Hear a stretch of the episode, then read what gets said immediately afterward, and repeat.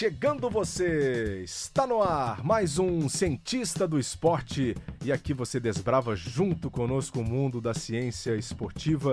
Eu sou Luiz Felipe Prota e é com grande prazer que hoje vamos falar de um assunto bem bacana, bem bacana. Vamos trazer Michael Phelps para o destaque, o maior nadador de todos os tempos, e a gente vai conversar sobre a ciência que está por trás da preparação e da construção desse grande fenômeno. O que estaria, na verdade, por trás de tanto sucesso? Nesse ano em que ele completa 34 anos apenas, uh, o Michael Phelps já aposentado, o maior medalhista olímpico de todos os tempos, na verdade, agora vai curtindo um pouco a família, né? Mas a gente vai voltar um pouquinho no tempo para uh, ah, tentar identificar os pontos importantes da sua carreira. Afinal de contas, será que o treinamento era o grande diferencial? As suas vantagens físicas, genéticas, genialidade, uma mente diferenciada, também obcecada, como ele mostrava em competições, em treinos, ou a combinação de tudo isso? Qual a importância de Bob Bowman, o seu técnico, nesse desenvolvimento? E ainda tem gente que pode atribuir, né, todo esse sucesso do Michael Phelps a um doping indetectável. Isso mesmo, como aconteceu com Lance Armstrong, por exemplo. Vamos passar por todos esses pontos e tentaremos chegar a uma conclusão. Comigo nessa, a referência no mundo da análise e das informações na natação, Alexandre Pucieldi, a verdadeira enciclopédia da natação.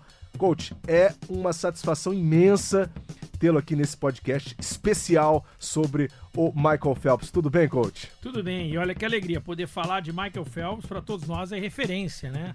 Tenho certeza de que Michael Phelps é um assunto dos mais destacados e que realmente atrai uma atenção e uma curiosidade muito grande de todo o grande público. É isso aí, coach. Então, a partir de agora, começa o especial Michael Phelps. Sempre quando algum atleta ganha destaque, a gente sente uma certa necessidade de avaliá-lo em detalhes. E vamos passar por pontos que chamam a atenção no Phelps, começando por suas características físicas, como envergadura, altura, tamanho das pernas, do tronco. O que chama mais atenção para você, Alexandre Pucialdi? Seria Michael Phelps um atleta único de sua espécie? O que faz de Michael Phelps um atleta único? Eu acho que primeiro o Michael Phelps tem uma coisa muito interessante, que é que quase tudo sobre o aspecto uh, de dimensões e atributos físicos nele é bom. A, a, a, envergadura dele é 10 centímetros maior, o pé dele é grande, ele calça 45. Ele é um cara que tem as pernas curtas, né? O torso grande, então, tipo, favorece ainda mais para natação. Ele tem uma amplitude uh, de flexibilidade muito boa, a flexibilidade plantar dele de pé é muito boa e é muito importante essa flexibilidade porque abre mais a tua pernada. Mas o próprio Bal Bauman, o treinador dele, diz o seguinte: que não adianta nada ter todos esses atributos físicos, porque todos os grandes atletas têm grandes atributos físicos. Então, os atributos físicos deles são expressivos? São. Mas não é só, não será só os atributos físicos que fizeram Michael Phelps. Até você falou da, da envergadura de Phelps, que é uma coisa que se destaca. Ele tem 10 centímetros a mais de altura em relação à envergadura dele. Mas, o, o, por exemplo, o alemão Michael Gross tinha 16 centímetros. Ele era conhecido como albatroz.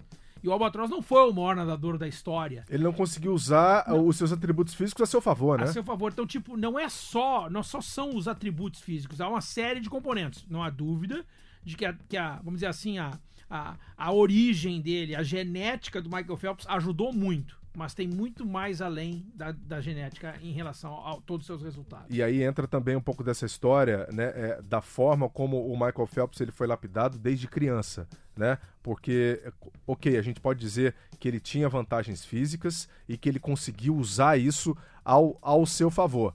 Obviamente, é, características físicas são extremamente importantes, mas qual seria o papel do Bob Bowman nessa história, então, né? Quando ah. ele pega, quando ele bota a mão no Michael Phelps e fala, esse cara tem talento. Quando que ele começou a ver isso, coach? É, a relação começa aos 11 anos de idade, né? E até, uh, existe até uma corrente, muitas vezes, uh, de que as pessoas uh, falam muito em preservar a, juventude e tudo mais. É, a gente escuta muito isso. Demais, é muito forte, essa, é muito presente isso na nossa cultura brasileira. Para não sobrecarregar muito, estourar na, a criança, né? Na natação americana não se fala muito sobre isso, não se fala, porque o próprio sistema é que acaba determinando a própria cultura esportiva e competitiva.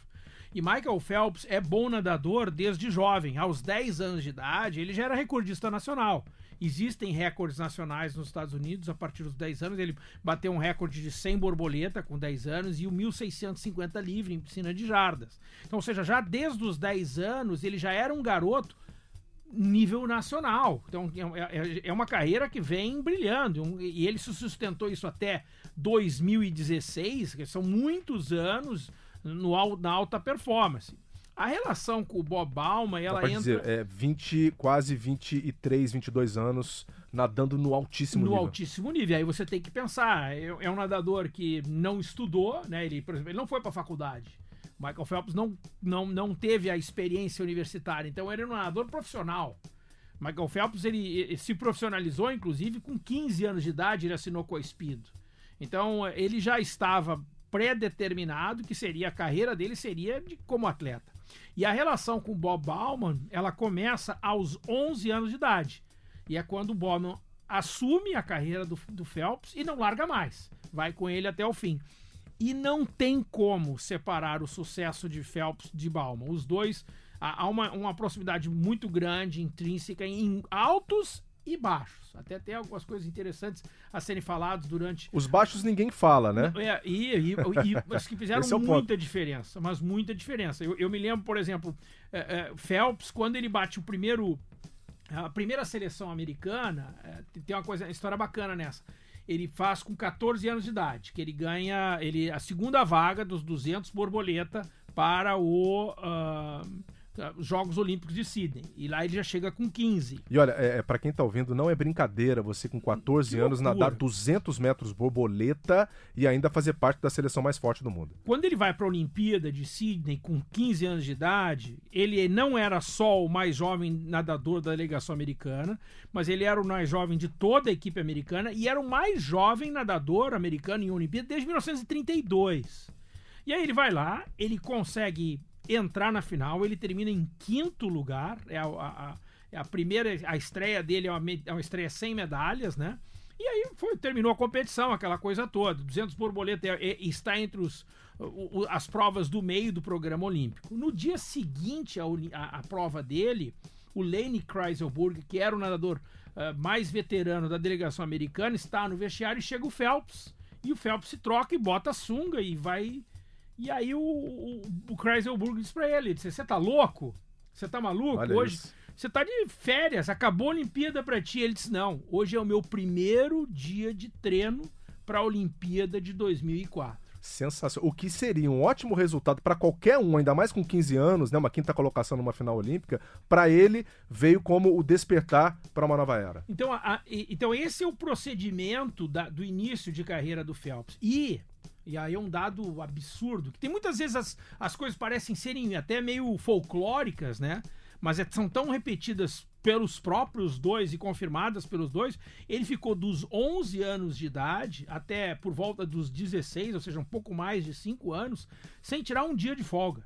Ou seja, nadando de domingo a domingo na preparação para aquela que seria a sua primeira e em relação à sua segunda Olimpíada. Então, tipo, você imagina um nadador, um jovem, um garoto novo, no qual eu quero ser é, nadador olímpico e o Bob diz, ó, oh, o caminho é esse. Você tá afim e ele, vamos para frente. Isso é inacreditável, mas isso tem muito a ver também, coach, com uh, o mindset do, do, do Michael Phelps, né? Ele tinha uma mente de fato diferenciada desde muito jovem. Essa história da competitividade e também do foco, é, é, é raramente a gente vê isso em alguém. Eu digo, é, a forma e, e, e, e, o jeito com que o Michael Phelps ele conduziu a sua carreira, desde o momento em que, em que o Bob Bauman aí a gente, desde que a gente tem notícia, né, bota a mão nele, é, é uma coisa impressionante, porque ele era obcecado por treinamento. E a gente volta naquela pergunta do começo, né?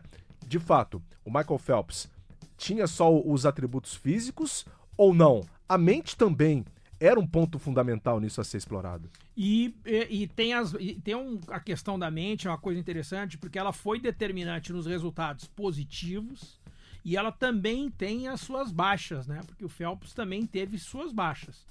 E, e um, um, dos casos que acontecem, por exemplo, o Phelps com, em 2004, ele é, foi pego uh, dirigindo embriagado. Foi o primeiro DUI, né? Que é dirigir sobre influência um garoto novo dirigindo embriagado. As leis dos Estados Unidos são muito rigorosas. Ele pagou lá uma multa, ficou um tempo sem carteira.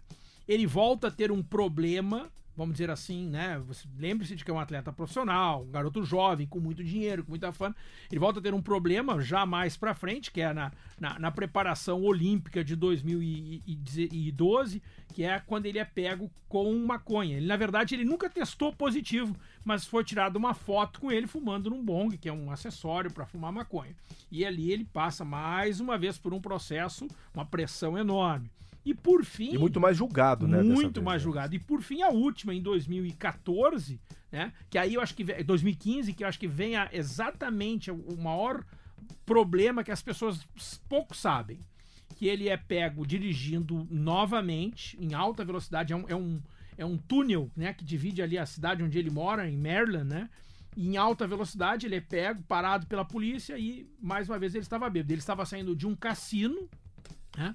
E aí, por, aí ele se afasta da natação, ele vai para um centro de reabilitação, ele passa um tempo fora, e aí começa um Phelps novo. E nessa fase, as pessoas, todas elas acham que o problema era a bebida, e na verdade não era a bebida, na verdade era o jogo. O Phelps era um apaixonado por pôquer e ele ficou viciado em pôquer. E hoje você não joga só pôquer na mesa com os amigos ou, ou, no cassino, você joga no telefone, deitado na cama. Então ele, o vício estava consumindo ele. E foi algo bem sério e ele só conseguiu graças ao tratamento e todo esse retorno. Então foi, então tipo assim, da mesma forma que essa Uh, vamos dizer, a, a, parte mental foi determinante no sucesso do Phelps, também tem suas baixas. E por isso hoje ele está aí dando palestras em relação a esse tipo de, de, de overcome, né? de ter saído de uma, uma, uma dificuldade e ter conseguido se realizar. O Phelps, é, então, se mostrava um cara de extremos, né? Um cara de extremos. É, ele, ele, ele levava até as últimas consequências aquilo que ele fazia. Se era para nadar, ele levava à perfeição né, é, sobrecarregava o seu corpo. Até tem algumas histórias também da Olimpíada de 2008 que eu quero ouvir do coach aqui, que são bem interessantes. Ele não venceu aquelas oito medalhas de forma tranquila, porque parece, né? É, parece é, muito. Quando é. você vê ali na, na, na, na, telinha, você acompanha, você fala, bem, o Phelps já chegou para ganhar, de fato, mas não foi fácil. A ciência também esteve por trás disso.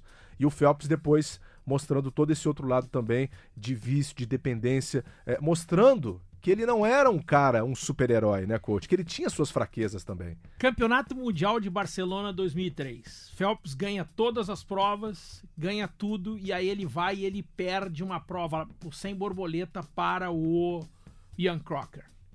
A capa do Marca, do outro dia, Jornal Espanhol Marca no outro dia. Graças a Deus, ele é humano. Sensacional. E é exatamente isso que nós estamos falando. O Phelps, ele é humano. Ele perdeu ele também iria perder e ele perdeu.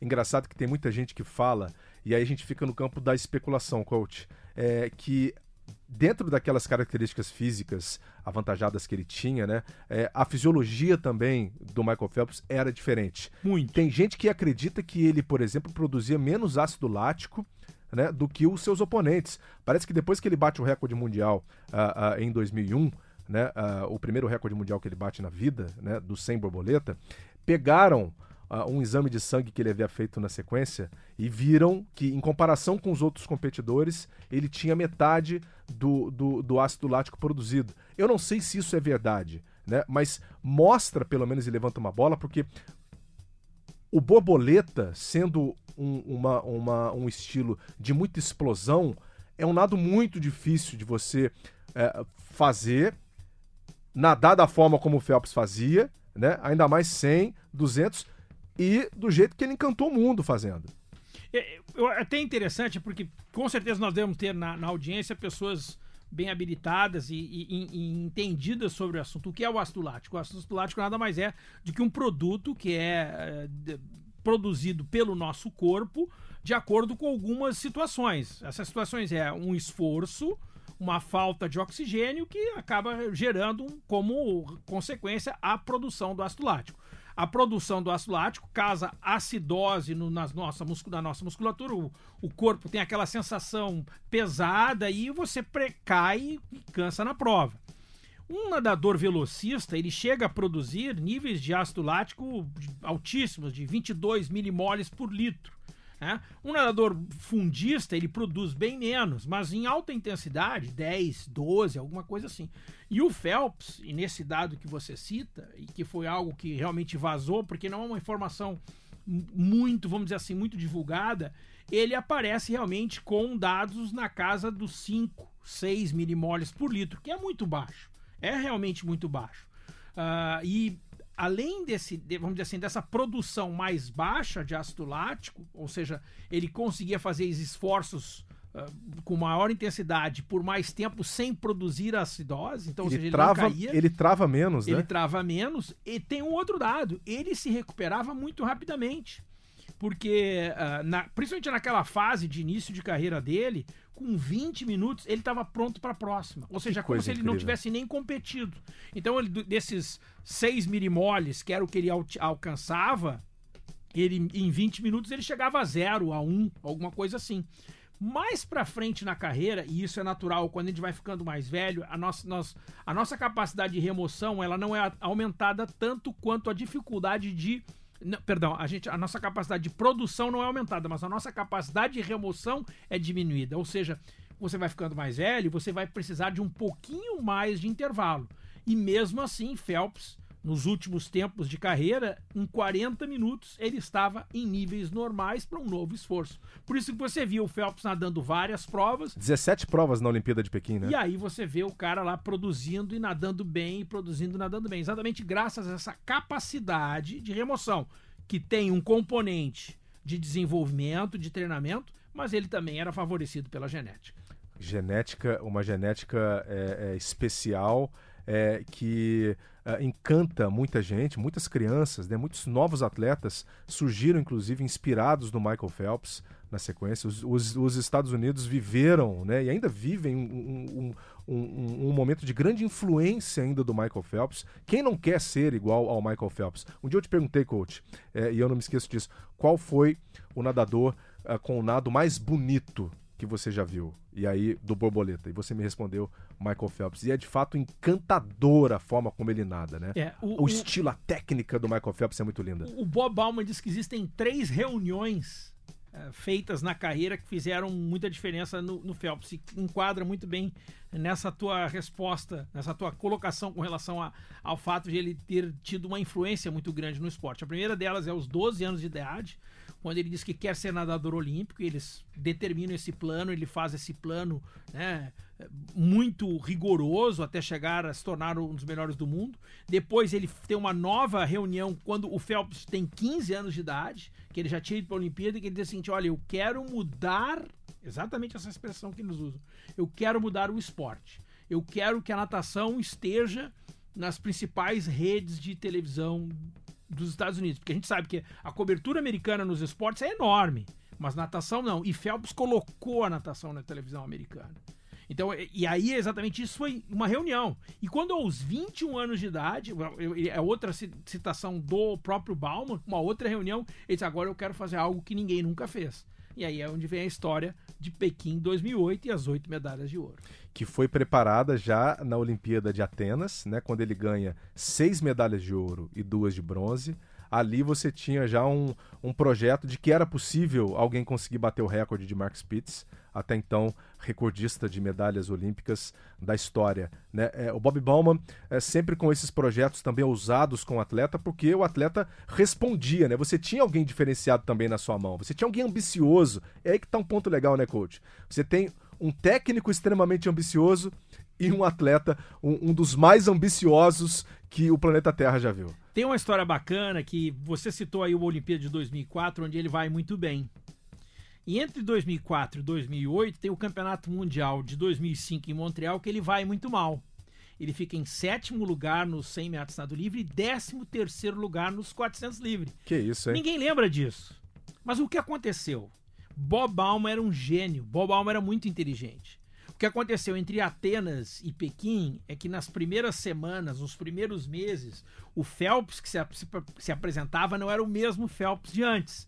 E o Bauman deixou que aquilo acontecesse e disse: Ah, eu vou experimentar umas provas diferentes para você. Vamos tentar o 100 livre e o 400 livre. Quando o Phelps. Ah, deixa comigo, fica tranquilo. E o, o Bauman sabendo de que a coisa não seria bonita. O fracasso do Phelps em 2005 era o que Bauman queria para colocar o Phelps de volta nos trilhos, treinar muito e ser o nadador que for em 2008. As pessoas não, não, não se lembram desse dado. Sensacional. É, e dentro disso que você está falando, coach, do, do Michael Phelps querer mudar o esporte, né? querer também é, é, revolucionar a natação mundial. Isso que se fala dele, da parte submersa do nado, né, que ele também mudou essa história é, de você fazer a golfinhada durante mais tempo. É, ele foi um dos precursores disso. Dá pra gente cravar que o Michael Phelps ele mudou a parte submersa da natação em competições mundiais? E, e, essa mudança ela já veio um pouco mais do final da década de 80 para 90, nós já tínhamos já a utilização. Então né? não é dele isso? Não, não é dele. É, é, o que a gente chama de quinto estilo, né? Nós temos quatro nados, que é o crawl, costa, peito e borboleta. E o quinto nado seria o que se faz embaixo d'água, é o nado submerso. Muito bom. Só que o Phelps, ele trabalha uma coisa muito interessante, e eu até, para os nossos uh, ouvintes, até peço a vocês que depois dá uma olhada no YouTube, dá uma olhada para ver a, a, a, leveza e a beleza dos movimentos do Phelps. Ele faz aquilo de uma forma muito natural. E quando você olha a ondulação dele, você vê que não existe só o uso das pernas, mas ele coloca todo o corpo em movimento. E mais um detalhe: Vamos chamar uma. Vamos dizer assim, um, vamos encontrar defeito? Phelps tem defeito.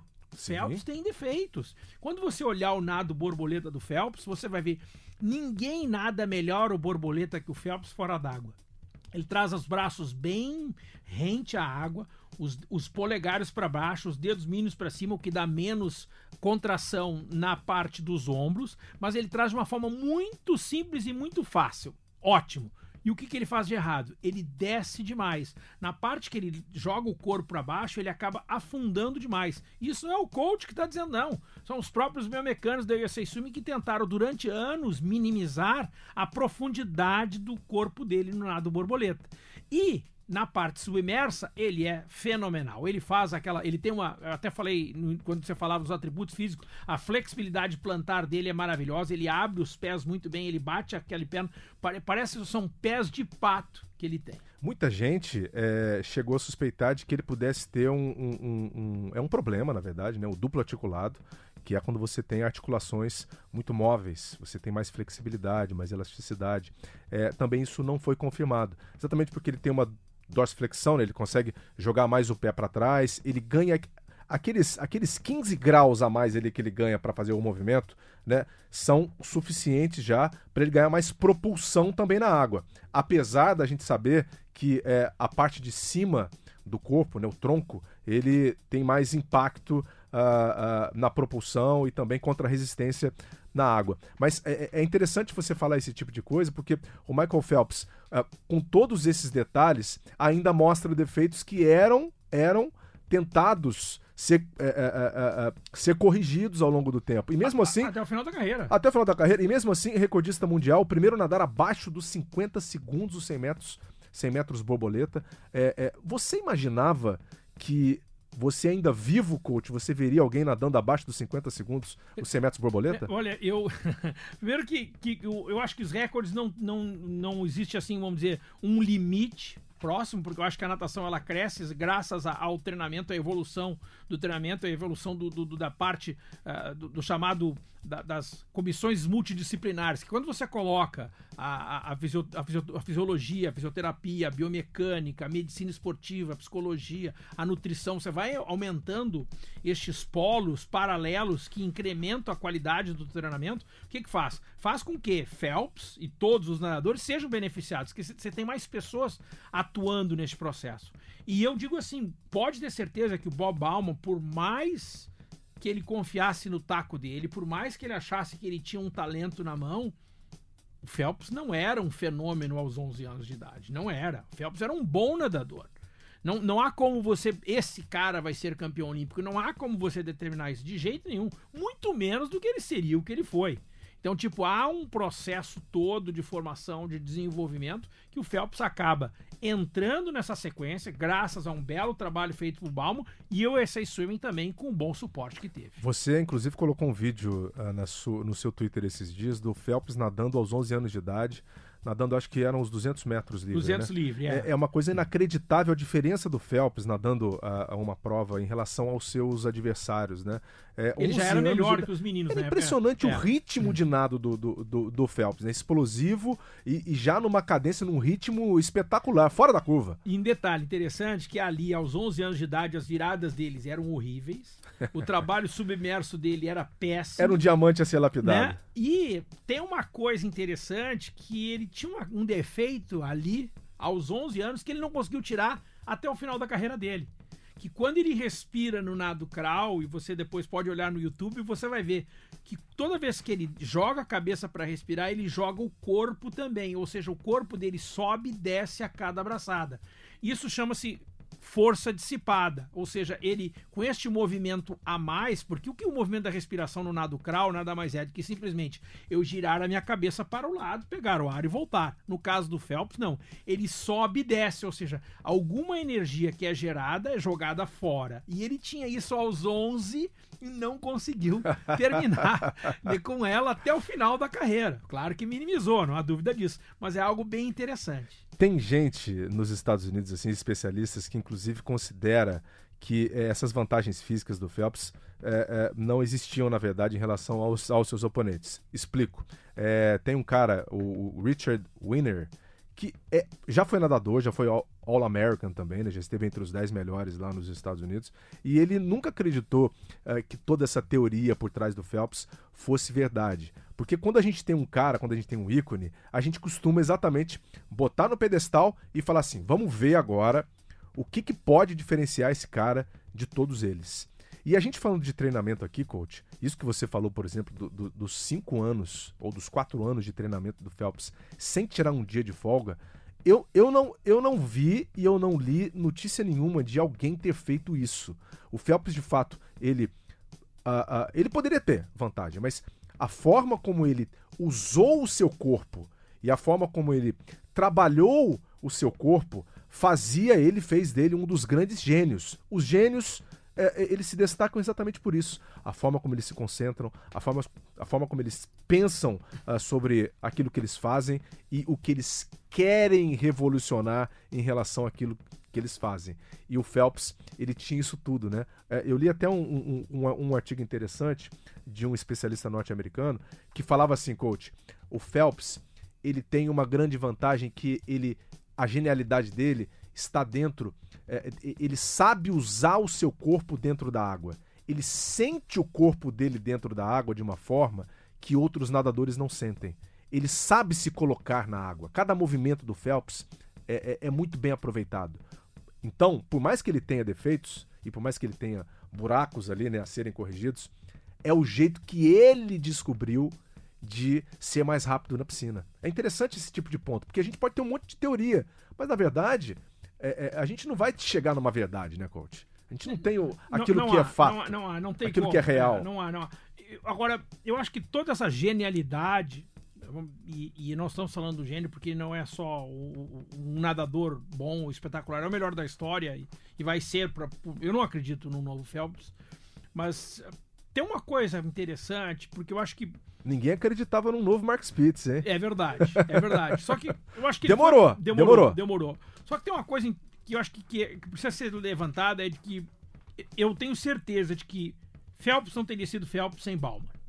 Convicção disso. Tenho convicção disso.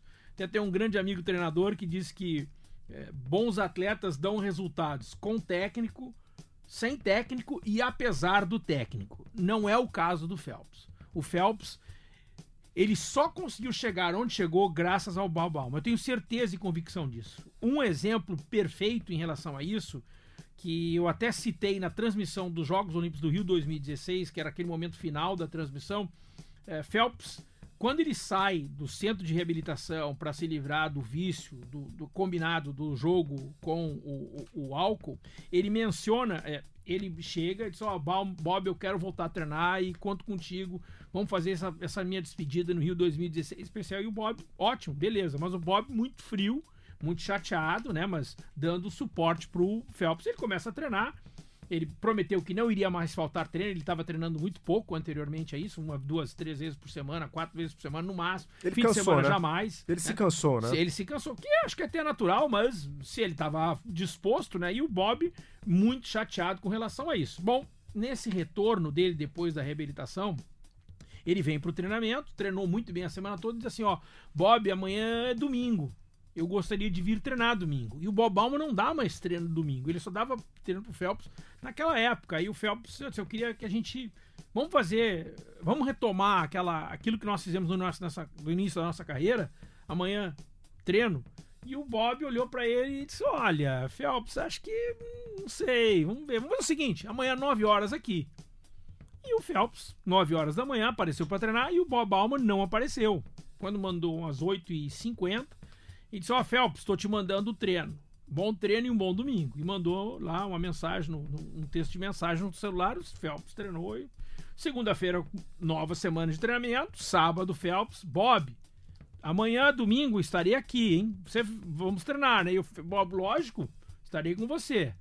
Phelps chega para treinar, 8h50. Bob Bauman manda o treinamento de novo.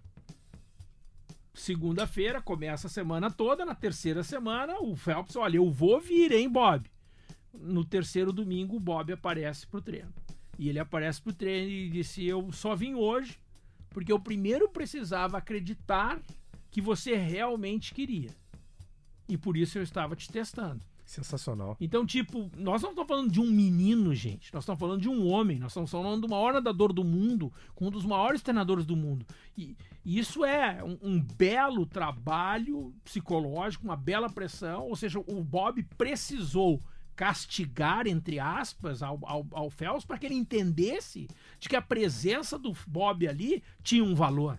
E ele precisava apreciar isso. Por isso que eu digo, não há Michael Phelps sem Bob Bauman, não há Bob Bauman sem Michael Phelps. Até porque o Bob Bauman também era considerado pelo Phelps um pai, né? Ainda existe a relação. A relação existe, do, é. do, pai biológico do Michael Phelps sempre foi um pouco distante, é. não foi, coach? É, o Phelps perdeu, vamos dizer assim, a família Phelps uh, teve, o, o, pai se chama Fred.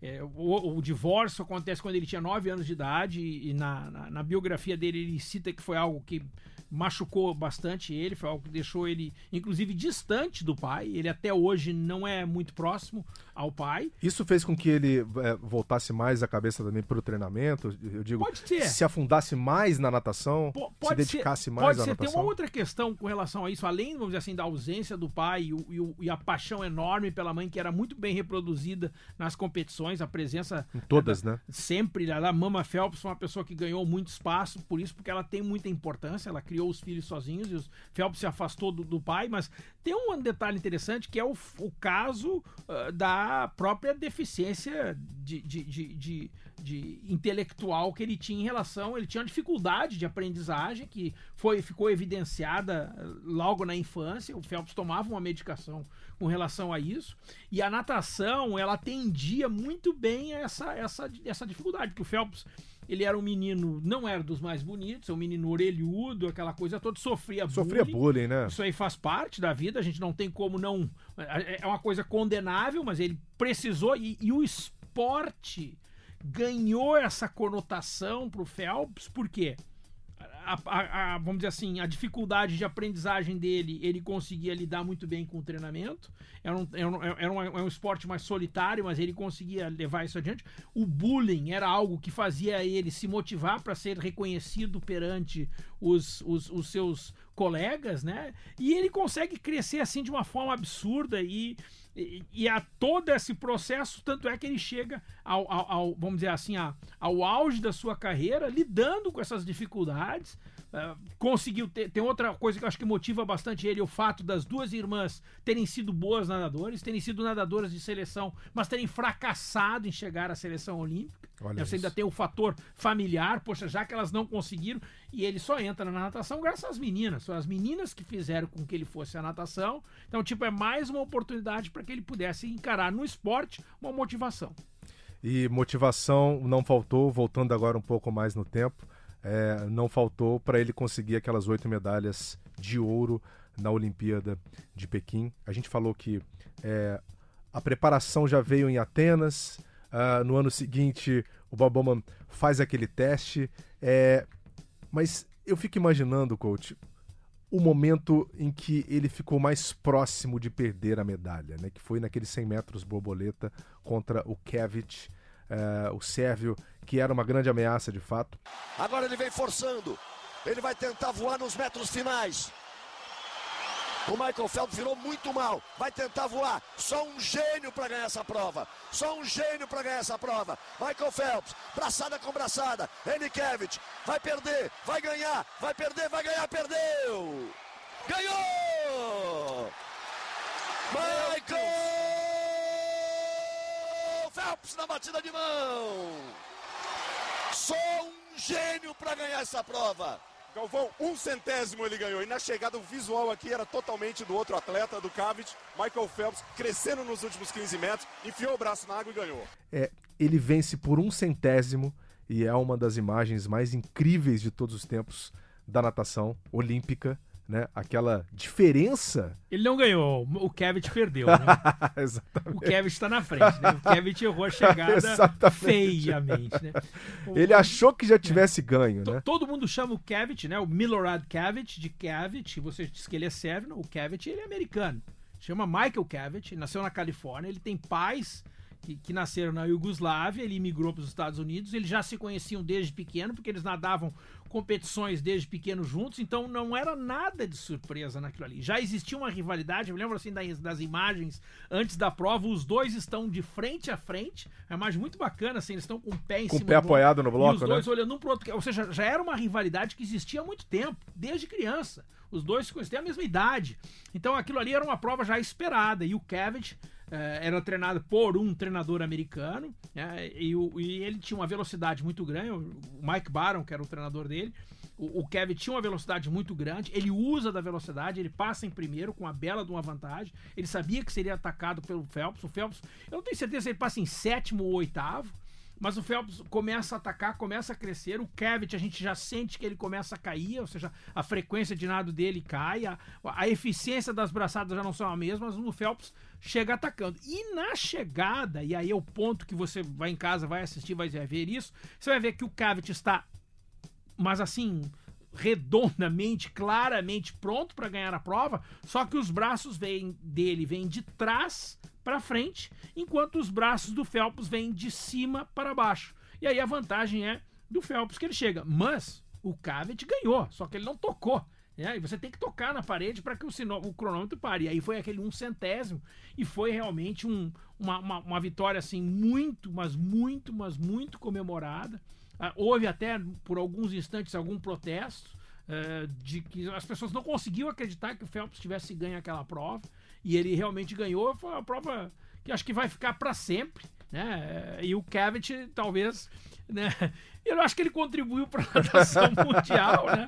Mas ele deve ter assistido essa chegada a milhões de vezes. Verdade, 50 segundos 59 centésimos para o Cavett, 50 segundos 58 centésimos pro Michael Phelps, algo, algo inacreditável. É, e na noite anterior a essa final, aí que entra o problema do Phelps, porque ele vira pro Bob Bowman e ele fala, né, olha, eu estou esgotado, eu não tenho mais de onde tirar energia, eu não sei o que eu posso fazer. E aí que entra também a parte da ciência e da preparação, porque durante todo o período da Olimpíada, o Bob Bowman, já, é, ou, ou melhor, prévio à Olimpíada, o Bob Bowman já via fazendo estudos com ele, por exemplo, de sono, é, é, o quanto tempo ele tinha que dormir exatamente para conseguir essa recuperação que você falou, coach. Tudo bem, ele já era ajudado pela genética, mas também tinha um ajudo da, a, a, uma, uma grande mão da ciência por trás disso, né? É, e ele se valeu exatamente disso. Massagem perfeita, que é o que ele buscava, Né? Ele sabia os pontos certos ali onde ele tinha que fazer uma massagem para recuperar, drenar mais aquele ácido lático que a gente falou. É, o tempo de sono e também a alimentação. Isso foi o que ajudou ele a ter a tranquilidade naquele momento de saber que estava extremamente cansado, exausto já na reta final da Olimpíada, de conseguir tirar o algo mais que ele precisava. A ciência esteve ao lado dele. Sem dúvida. E, e tem um detalhe que você, ah, nesse aspecto, para quem assistiu no Brasil, ah, não vivenciou dificuldade. Que as finais dos, do, dos Jogos Olímpicos de Pequim lá foram pela manhã. Então, o corpo pela manhã não é o mesmo. Né? Você, você, no, o nosso relógio biológico ele produz melhor durante a tarde para a noite. Ou seja, mesmo você tendo dormido, né, saindo da noite de sono, né, porque as eliminatórias no horário de Pequim eram à noite, as finais pela manhã para atender a demanda dos horários da, da, das, da TV, das redes de TV americana. O, o que acontece? Você tem aí um, um, um dizer, de, de, você pode identificar que nas condições naturais de tempo eles estavam afetadas. E ele vai lá e ele consegue ganhar todas as provas, quase todas com recordes olímpicos, algumas com recordes mundiais. Ou seja, ele conseguiu realmente naquela performance superar. O 200 borboleta, por exemplo, é uma história maravilhosa entra água no óculos dele na saída. Verdade. Entra água no óculos dele na saída. Ele nada 200 metros com o óculos cheio d'água, mas ele consegue executar todas as viradas de forma perfeita, porque ele já havia contado o número de braçadas que ele executaria. Então ele basicamente ele nada com aquela, com aquela imagem nebulosa, né? E foi na base do GPS, foi né? Foi um GPS. Você, e, e aquilo ali, como é que ele fez? Para ele, ele não, ele não decidiu contar as braçadas naquele dia. Ele já vinha provavelmente contando as braçadas há algum tempo. E, e, o, e o borboleta, para quem não é muito acostumado, o borboleta ele é um, é um, é um nado que ele tem movimentos é, simétricos e simultâneos. Ou seja, propulsão. Então, por exemplo, os dois braços, eles precisam ser movimentados ao mesmo tempo, fazerem o mesmo movimento. Se ele estivesse nadando crawl, por exemplo, ele poderia tirar o óculos. No borboleta, ele não pode tirar o óculos.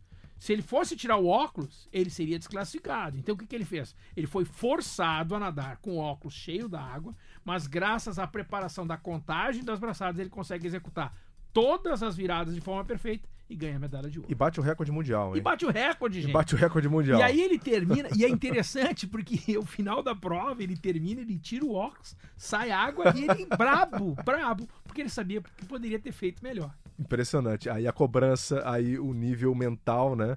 É, essa obsessão do Michael Phelps. É, também, para Pequim, ele fez um treino de altitude, coach, em Denver, Colorado, durante 21 dias. Ele não queria ir. Ele não queria. É, é, ele resistiu, mas ele sabia que era fundamental para ele. O que ele destaca, inclusive, na época, era o seguinte: ele se sentia numa prisão naqueles 23 dias, naquelas três semanas que ele, que ele passou por lá. É, é, foi exatamente dentro do centro de treinamento americano, né, que fica na cidade de Colorado Springs. Uh, é um, um, centro maravilhoso, é um centro sensacional, mas não tem nada para fazer. As, as, instalações esportivas são maravilhosas, mas as instalações de moradia são extremamente simples. Por quê? Isso é até filosófico. Porque o objetivo ali é treinar. Foco. Você sabe quando você vai para a Olimpíada, que você vê aquelas coisas maravilhosas, Olimpíada, você fala, Vila Olímpica. Vocês não têm noção de quanto é simples um quarto de Vila Olímpica. Porque uh, você oferece ao nadador as melhores condições possíveis para competir. Mas todo outro processo ele é muito simples. Então, em cima disso, é o Ele não está indo passar férias. Exatamente. Não é um spa. E esse centro de treinamento, esse treinamento uh, uh, esportivo que, que é feito né, no, no, nas três semanas que o Bauman leva o Phelps para lá, é também uma forma do treinador ter controle. Porque você está falando de um cara que já é famoso, já é o melhor nadador do mundo, já é um cara rico, tem muito dinheiro no centro de treinamento, o treinamento de altitude lá que ele fez em Colorado Springs, eu controlo a hora que ele acorda, a hora que ele dorme, o que ele come, o que ele faz. Ou seja, o Phelps está na minha mão. Então, a, a, é, esse drama de altitude do, do Bauman aí é a cara dele. Do Phelps é a cara do Bauman, porque foi feito exatamente para ele estar tá na mão do Bauman. E foi o que ele conseguiu. E, e, assim, só para a gente explicar, né, coach, o treinamento na altitude uh, faz com que o seu corpo produza mais glóbulos vermelhos, Perfeito. né? Para que você aumente a, a, sua capacidade de transporte de oxigênio. Então, é, você treina já numa altitude que tem pouco oxigênio é, e força o seu corpo a produzir mais células que transportam o oxigênio para suprir exatamente essa falta uh, de oxigênio externa. Então, é, como o próprio Phelps disse, você trabalha dobrado. É isso aí. Você treina dobrado. Imagina você ter que fazer um trabalho de carga na altitude, onde você já se cansa e ali você se cansa muito mais. É isso aí. É impressionante. É. impressionante. E, ainda sobre essa, essa a, a, a, história dos resultados olímpicos, o Bob Bauman tem uma definição muito interessante que merece ser destacada para o grande público, que, que, ele diz o seguinte, que os Jogos Olímpicos, né, a preparação de um atleta nada mais é de que preparar o atleta para o melhor resultado possível nas piores condições possíveis. Porque os Jogos Olímpicos, por incrível que pareça, eles não são feitos para o atleta. Os Jogos Olímpicos eles são feitos para televisão, para publicidade, para o público. Então, os nadadores eles têm reduzido o horário em, entre eliminatórias e finais, um programa intenso, uh, eles caminham muito, as distâncias são, são grandes a serem percorridas diariamente, eles, uh, uh, tipo, o horário com relação a, a, a, a, até mesmo a, televisão é quem determina os horários, então o, o aspecto é muito interessante, ou seja, é o melhor resultado possível para as piores condições que eles possam enfrentar. É... Ainda, ainda mais em Pequim, né? Em que o nível de poluição era, era, era altíssimo. É, mas o legal é o seguinte: todos são submetidos às mesmas condições, né? Ah, não há dúvida disso. Não tem como você reclamar. Não há dúvida disso. Né? Não então não tem disso. como, ah, porque eu fui submetido. Não, não, não. Não foi só você. Todos foram submetidos a essa história. E você está falando disso, é, de, de, de piores condições. O Phelps nadou 17 provas. Ele só não nadou as eliminatórias do, do, do 4 por 100 livre, né? E do 4 por 100 medley. medley também, não. Né? O, e os o 4 revezamentos. por 200 livre também. E o 4 por 200 livre. É, ele só é. nadou as finais da, das provas de revezamento. Eu acho que ele tem que agradecer aí a oitava medalha de ouro ao Jason Lizak, né? O, o, o cara que fechou o revezamento 4 por 100 livre e que acabou batendo os franceses, que eram, naquele momento, favoritos a levar a medalha de ouro e o Michael Phelps também. Depois daquela vitória de um centésimo, ele passa por esse é, drama, né?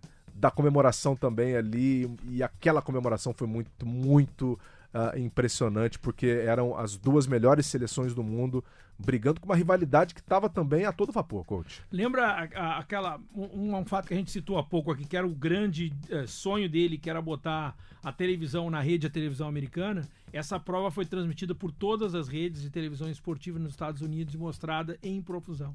Foi nesse dia que ele realizou o sonho que ele tinha né, feito quando ele tinha 15 anos de idade. Essa prova de revezamento ela tem um contexto interessante porque é, a, a, acima de tudo, a configuração do Team USA. E, o, o, americano ele tem uma coisa que eu, eu falo bastante sobre isso e eu vou ressaltar aqui agora. O americano ele tem uma característica muito interessante que é única no mundo. Eles fazem da natação um esporte coletivo. Eles não pensam natação um esporte individual. A natação é um esporte coletivo. E o revezamento americano, ele não só. Ah, ele não era o favorito. Naquela época, os franceses eram, grandes, eram os grandes favoritos.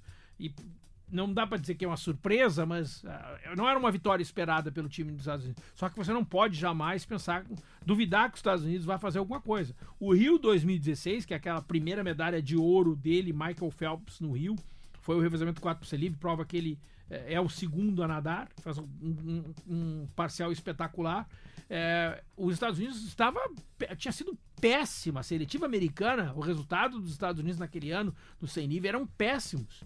A, a, as, os prognósticos, as, as previsões, eram os Estados Unidos não ganhar nem medalha. Eles ganharam a prova de ponta a ponta. Os Estados Unidos venceu até com uma certa facilidade. E em cima disso que eu tinha falado, os americanos realmente trabalham muito essa ideia do Team USA, eles trabalham muito a ideia de acreditar e eles acreditam muito que eles são os melhores. Tá vendo? É, é, é aquela história de você poder mexer com a mente de uma forma é, é conjunta, né? Você mexe com todas as pessoas envolvidas na equipe. Todos eles acreditam. Yes, we can. Eu estava morando lá nos Estados Unidos nessa época é, e a NBC, que é uma das maiores redes de, é, de televisão do mundo, estava trans, transmitindo todas as provas do Phelps. Eu vi todas as provas do, do Phelps pela televisão e torci pro Phelps. Isso é que é o mais impressionante. Além de ter chorado, né, quando o, o César Cielo venceu aquela, aquela, aqueles 50 metros livre, chorei. É, eu vi também a emoção do Rowdy Gaines, que é um, um, um ex-medalhista olímpico, é um, já foi um grande nome da natação e ele é comentarista. A forma como ele falava do Michael Phelps, um cara que era um alienígena para aquele momento, porque quando eles conseguem a oitava medalha de ouro, quando ele bate esse recorde, ele entra para a história sem dúvida nenhuma. Just about 30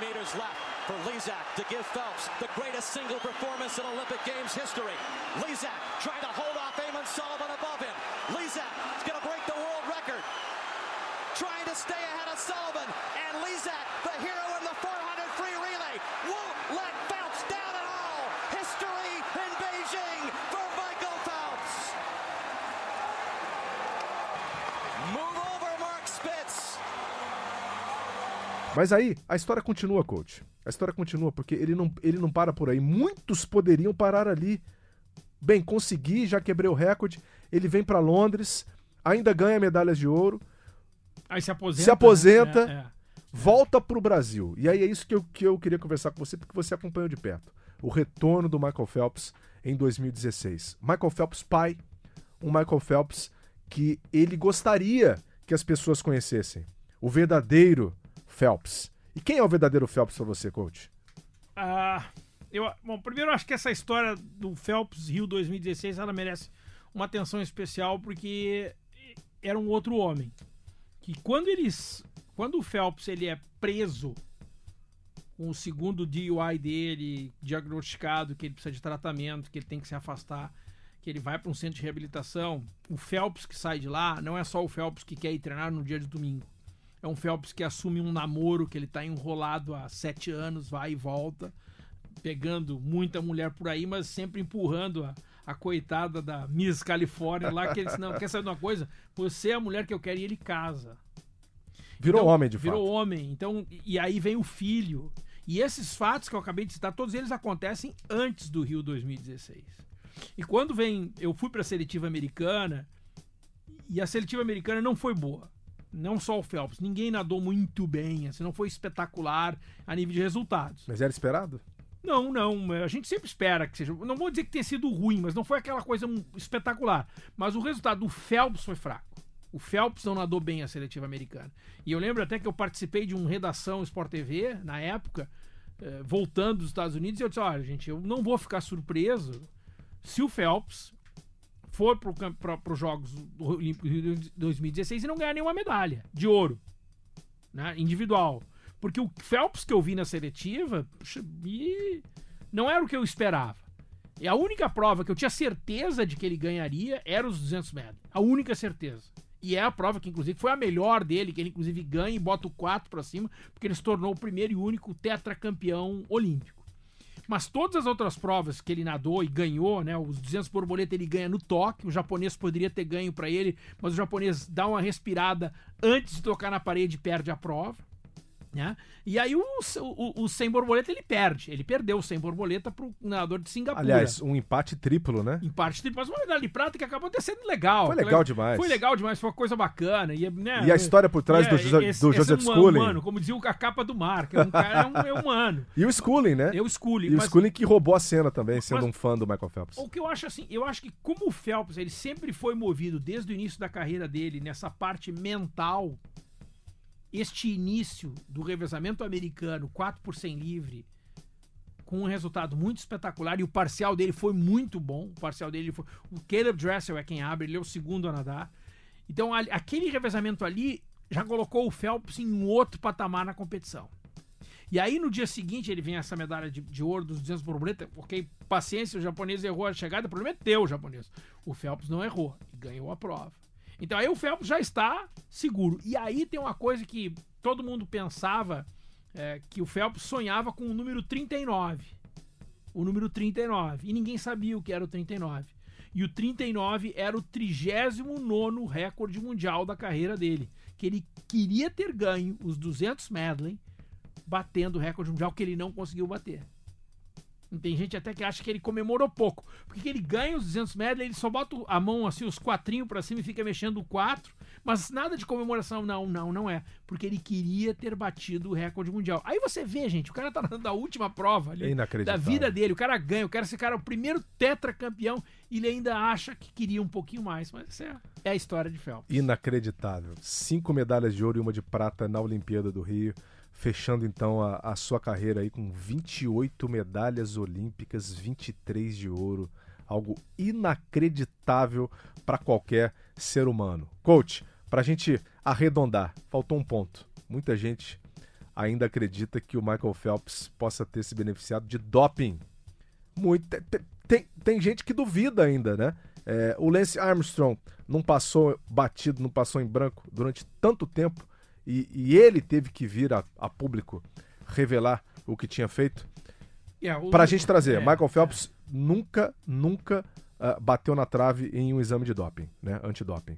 É, você suspeita de alguma coisa, coach? Não, não suspeito, eu até acho porque. É, existe. Isso, isso, são dados até públicos. Nos Estados Unidos, a, a agência antidopagem ela trabalha num sistema de, de é, vamos dizer assim, transparência muito grande. Ela é um, são arquivos públicos, ou seja, você pode ir lá, o SADA, né, United States Anti-Doping Agency, você coloca o nome dos atletas, o esporte, e vai te aparecer todos o número de testes doping que ele fez durante todos os anos.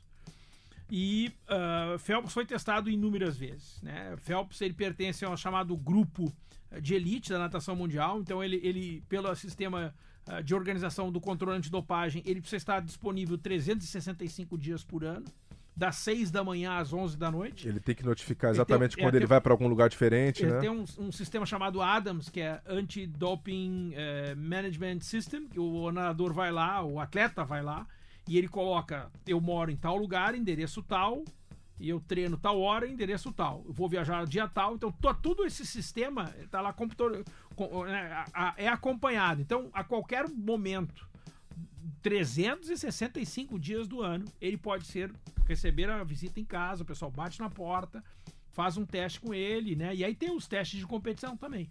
Então você vê um cara que foi aí para Olimpíadas de 2000 até 2016, todos os campeonatos mundiais, foi testado inúmeras vezes, nunca apareceu qualquer resultado analítico adverso. É um cara que tem, por, de uma forma geral, uma, uma, assim, uma conduta perfeita.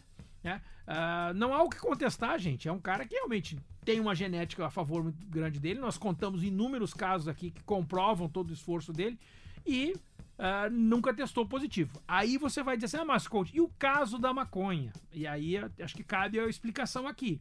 Primeiro, teste, ele não testou positivo para maconha. O que ele foi punido lá por uma suspensão da Swimming foi pela foto.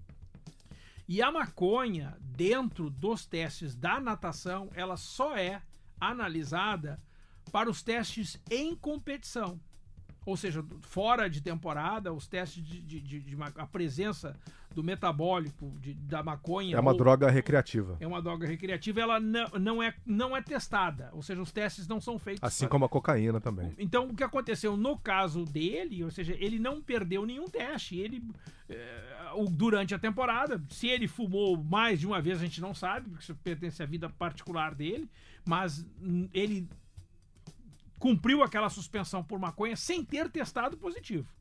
Aí o SA Swimming entendeu, e acho que essa parte o SA Swimming foi muito elogiado a atitude dela, viu? Porque ela sabe da influência que ele tem, a importância que ele tem para as crianças. Ele disse: Olha, Phelps, isso deve ter sido uma reunião, com certeza. Sim. Deve ter sido uma reunião de, de diretoria, de uma coisa muito séria. Phelps, para a tua imagem, para a imagem do esporte, nós não podemos deixar isso assim. Você precisa ser punido. Então foi algo que foi bem aceito por ele. Eu tenho certeza que deve ter sido negociado, pode ter certeza que foi negociado, foi algo que deve ter sido discutido, mas foi bom para o esporte. Tanto é que ele, inclusive no segundo DUI, né, que ele volta a ser punido. Ele é punido pelo SCM, ele estava suspenso.